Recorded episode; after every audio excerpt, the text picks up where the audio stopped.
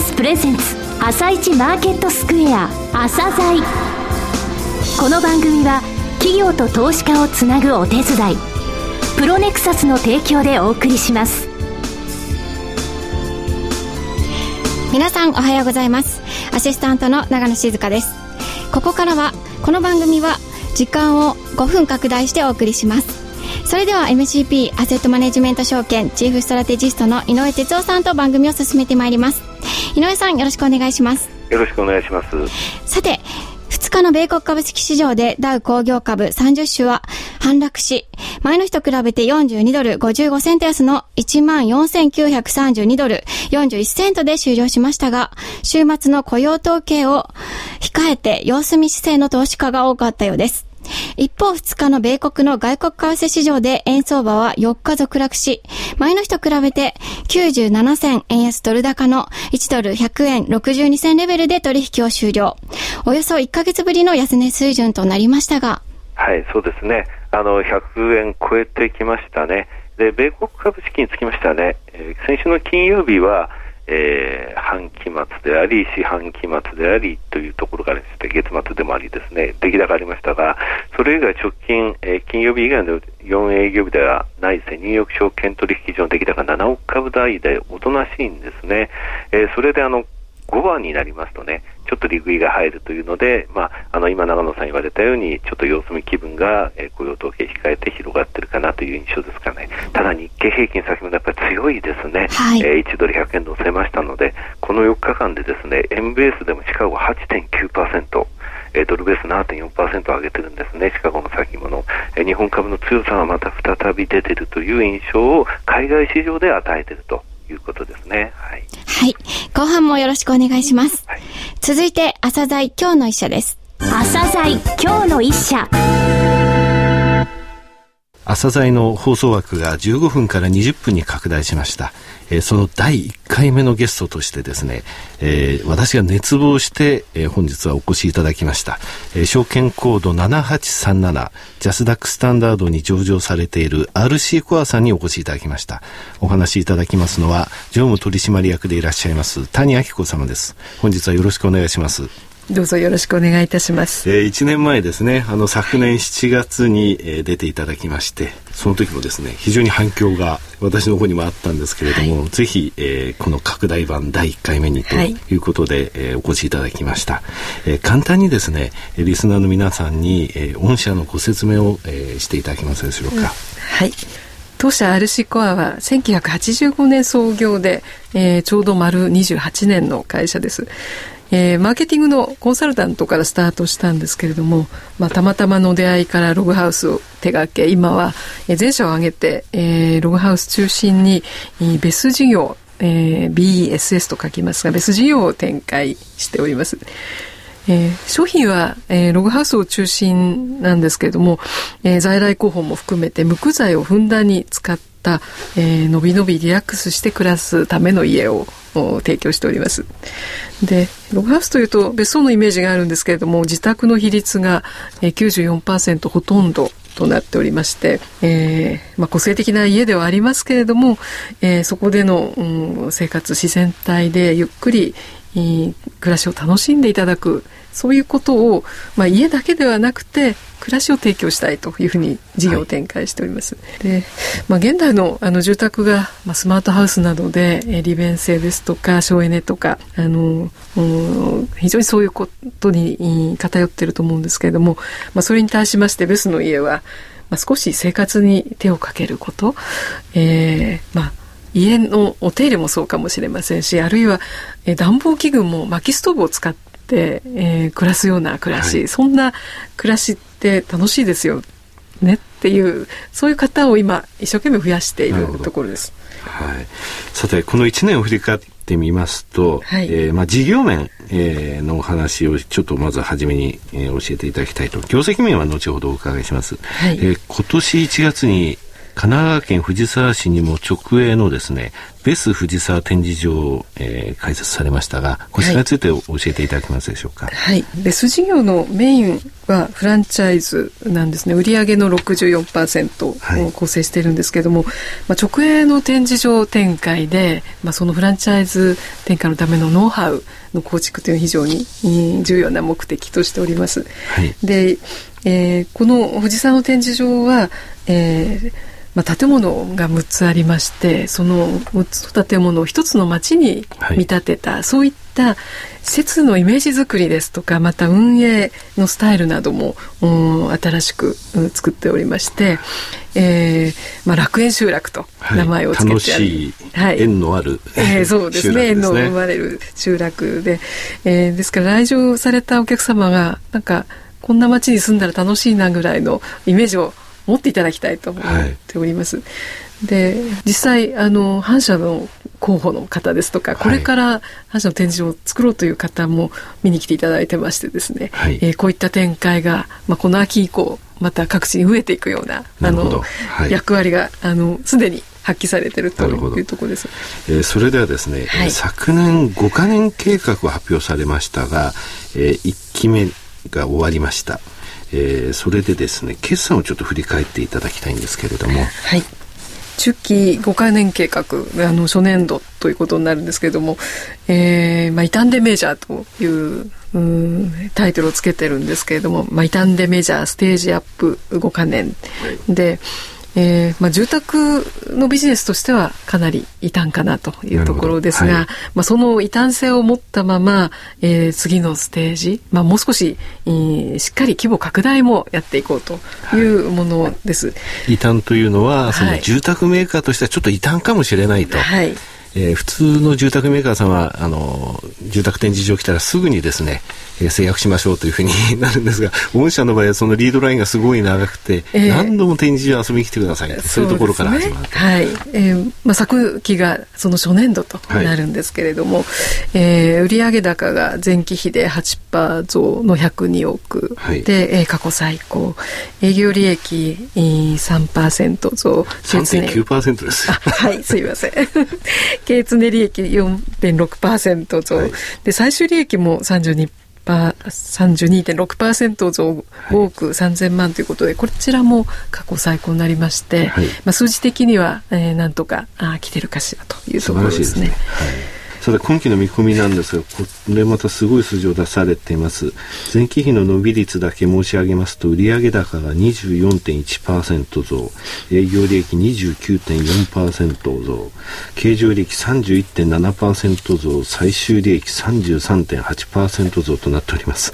えー、すごい成長性といいますか、えー、成長率になるわけですけれどもこの見込みについて、えー、簡単にお話しいただけますでしょうか？はい。えー、まず売上高につきましては、あの、期末の受注残高が大変高水準でありまして、えー、まあ、さらに、えー、あの、この上半期は消費増税の可能性があるんで、少しその駆け込みといいますか、はい、プラス影響も見込んでいます。で、えー、あと、あの、新しい展示場が、えー、4カ所オープンということも、うん、今年上乗せ要素としてあります。はい、で、まあ、4月に福岡オープンしたんですけども、まあ、11月以降高松熊谷柏というところで、はい、まあ、特にえ空白エリアだった埼玉千葉に、まあ、拠点が開設するということも、はい、まあえーまあ、今後ということにもなりますけどプラスの効果かなと思います、えー、最後になりましたけれども、えーあ、あとリスナープレゼントをいただきましてどうもありがとうございます。はい、えー、5名の方にですね、えー、特大のデッキタオル、はい、バスタオルの大きいものだと思ってください。えー、だいたい身長ぐらいある、えー、大きなタオルです。こちらを、えー、リスナープレゼントで5名様にですね、はい、えー、いただきましたので、えー、番組ホームページの方で紹介させていただきます。えー、最後になりましたけども、リスナーの皆様に一言お願いできますでしょうか。はい。ご紹介したようなちょっと異端なベス事業、まあ、ベスの家はどんなもんだろうっていうのにご興味持たれましたら、ぜひ全国の展示場にお立ち寄りいただければというふうに思っております。あの、ベスの展示場は、あの、住宅を建てようと考える手前の段階で、はい、えー、気軽に遊びに来ていただきながら皆さん、はい、遊びに行かれるんですよね、そうなんですね。あの遊びに来る場所とい。うか、まあ、入り口感性が入り口としておりますのであのうんえー、見に来ていただいてこういうのがた面白いなとい。うふうに思っていただいて、はい、まあ、そこからスタートでも、ね、あの株主になっていただけると大変嬉しいなというふうに思っております。はいえー、ロングインタビューの方も非常に楽しみです。えー、本日は証券コード7837ジャスダックスタンダードに上場されている RC コアさんにお越しいただき、常務取締役でいらっしゃいます谷明子様にお話を伺いました。谷様どうもありがとうございました。どうもありがとうございました。はい。井上さんが先ほど言いましたように、朝材お聞きのリスナーに RC コアのノベルティビーチタオルを5名様に抽選でプレゼントします。朝材ホームページに後ほどアップするプレゼント申し込みフォームからお申し込みください。なお、ベスの家のカタログはお申し込みの皆様全員にプレゼントします。また、今日の一社のロングインタビューは番組ホームページからお聞きいただけますが、後半の部分で RC コアさんのお話も伺っていきたいと思います。企業ディスクロージャー IR 実務支援の専門会社プロネクサス上場企業のおよそ6割。2200社をクライアントに持つ。これはアジア証券印刷の時代から信頼と実績を積み重ねてきたからこそ。さらにプロネクサスが目指すのは企業と投資家をつなぎ日本の株式市場を活性化させることです。プロネクサス私たちは個人投資家の皆さんを応援します。井上哲夫今日のストラテジー。それでは井上さん、後半もよろしくお願いします。はい。えっ、ー、とね、ちょっとまず訂正一件で、はい、えー、ビーチタオルって言いますか、えー、デッキタオルをあの申し込んでいただいた方に、えー、お送りするのは家のカタログではなくですね RC, を RC コア通信という、えー、事業報告とこれからって言いますね。あの株主通信をお出しになっですね、はい、これはとても素晴らしいできてぜひ紙でですね、えー、見ていただきたいというのがありまして、えー、家のカタログではなく RC コア通信が、えー、皆さんにお届け、えー、させていただくということですね。はい、はい、どうぞ。はい。えー今日の一社は、その、RC コアさんでしたが、はい、ちょうど去年の7月に出ていただいて、1年ぶりの出演でしたよね。そうですね。はい。その取材の後期を私も読みましたが、とても井上さんが応援しているのが伝わってきました。あ、1年前の取材後期ですね。はい。はい、あれ、私もね、かなり気に入ってる取材後期なんです。ええーはい、それで私も RC コア通信やベスの家のパンフレットを見たんですけれども、はい、ログハウスや木をふんだんに使った家などが載っていて、とても素敵でモダンな雰囲気で、はい、ドーム型の家などもあったりして、私も中を見たくなりました。あの展示場がありますのでね、代官山に、あと藤沢にぜひ行ってください。私も何度も行きましたけど、はい、そこだけ吹いてる風が違いますよ。ぜひ行ってみたいです。はい。はい、はいえー、その RC コア RC コアさんなんですが、私が熱望して第1回、えー、拡大版に来ていただきました。えー、企業を見る際はやはり成長性、えー、収益性、配当性、えー、そういったものを見たいんですけれども、えー、成長性の部分で言いますとね、えー、今期も含めて7期のところで、建設業はその7期まで100とすると今期の見込み売上が89、えー、RC コアについては100とすると130.1、えー、同業14社は118です。えー、税引き利益 PR とかね、そういったものに用いられる最終利益ですが、これ建設業は7期で100は122、えー、今期30%ぐらい増やして122なんですね。で、同業が100は146、これも素晴らしい数字なんですが、RC コアさんは100は180すごい伸びなんですね。はい、続いて収益性の方ですが、今期、え建設業の売上高経常利益率の見込みというのは3.7%、えー、同業14社が4.9%ですが、RC コアさん7%もあるんですね。はい、でその収益性が高いと。で成長性、収益性ときて、じゃあ、それをどういうふうにして皆さんに株主に配当しているかということなんですが、えー、株式分割してますので、えー、そこのところを考慮して、えー、1株当たりの配当金なんですがね、えー、この4年間の、えー、ところ、5年間ですが、今期の見込み含めて、10円、15円、20円、28円、40円、つまり4年で4倍になってるんですよ。10円から40円。すごいその配当のところにも気を使われているということなんですよね。はい、株主をすごく大切にしている、はい、というイメージですよね。あの DOE っていう指標を意識されてますのでね、で PR 見てみました、去年7月18日に出ていただいたとき、PR6.2 倍なんですよ。はい、で今、この7月2日、昨日のですね、えー、終値で見ますと9.8倍なんですね。でじゃあ PR は9.8倍と、えー、3倍ぐらい増えたんですが9.8はまだ低いですけれどもね、えー、この間株価は116%上昇。つまり2.16倍になってるんですよ。はい、で日経平均は1.6倍ですので、えー、大きくそれを60%もアウトパフォームしていると、それなのに PR が6.2倍が9.8倍、これもしですね、えー、2.2倍株価増えたんですから、利益が変わらなければ PR13.5 倍になってるんですね、はい、つまり今期もまた利益が伸びるということで PR が下がって9.89倍だということですね。ちなみに日経平均の昨日の PR は15.8倍です、えー、非常に割安に移るかなというふうに思いますね。え先ほどの DOE、え配当について気を使われている ROE に配当成功をかけた DOE3600 社中450位、え9社に1社ぐらいの数字を出しているということですね。ですので、まあ、低成面でいろいろと応援したいこともあり、またこういう定量のところでもきちんとバランスが取れて成長している、えいい企業だということがこれでお分かりいただけると思います。えー、取材後期なんですけれどもね、第1回目の時の取材後期、えー、読んでいただけたということですが、はい、今回つきましてもですね、ちょっと力を入れて書かないと、あの、1回目より随分、えー、劣ってるよと言われてはいけないので、頑張って書きたいと思います。はい。はい、お願いします。えー、まはい。マーケットの方の話をさせていただきます。えここもとですね、マーケットの方、えー、まあ、雇用統計を控えてアメリカの方途中でおとなしくなってるんですが、一つ注目してほしいのは金と原油なんですね。はい、で金のところはですね、先週まで大きく下落して、今週、えー、月曜日の時に日本時間に、えー、半島してアメリカも半島、ただ昨日また落ちちゃったという状態なんですけれどもね、これあの CFTC、えー、アメリカの商品先物取引委員会が、えー、投機筋と言われる人たちがどれぐらい、えー、縦玉を持ってるかっていうのを出して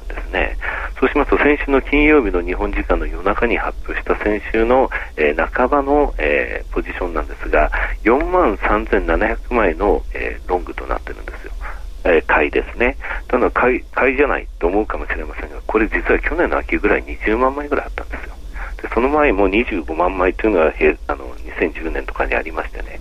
もうこの4万枚というのはもう合ってないような数字なんですね。はい、ですので、えー、投機筋の、えー、買いの手仕舞い、えー、圧力というのはそれほど大きくない、えー、そろそろ下値模索が、えー、して反発できるのではないかという見方が少し広がっているということですね。でただ、この、えー、金があの売られている背景として QE3 が縮小するんで、えー、それでお金が、えー、逃げていってるんではないかというふうに言われてるんですが、はい、じゃあ原油の方を見てみましょうと。で WTI の,、えー、さの価格とですね、それから CFTC 見てみますとね、えー、昨日、えーニューヨークの原油あの先物なんですが、99.6ドルで引けてるんですよ。これって去年5月以来なんですね、99ドルで引けてるのが。でこの縦玉なんですが、実は先週で29万8735枚と、え25万枚超えるとかなり多いんですけれども、え今まで、えー、計測している期間で一番、え86年以降のところで多い枚数、30万枚近くなる。えお金は逃げてないということですね。金だけ見ると逃げてるような気がしますが、えー、原油の方は逃げてない。ですので、それほどですね、QE3 の縮小によってお金が急激に逃げるってことは、えー、あまり懸念しなくてはいいんじゃないかなということをこの数字は教えてると思います。はい、井上さん、そろそろお時間になりました。はい。今日もありがとうございました。ありがとうございました。また来週もよろしくお願いします。この後は東京市場の寄り付きです。朝鮮この番組は企業と投資家をつなぐお手伝いプロネクサスの提供でお送りしました。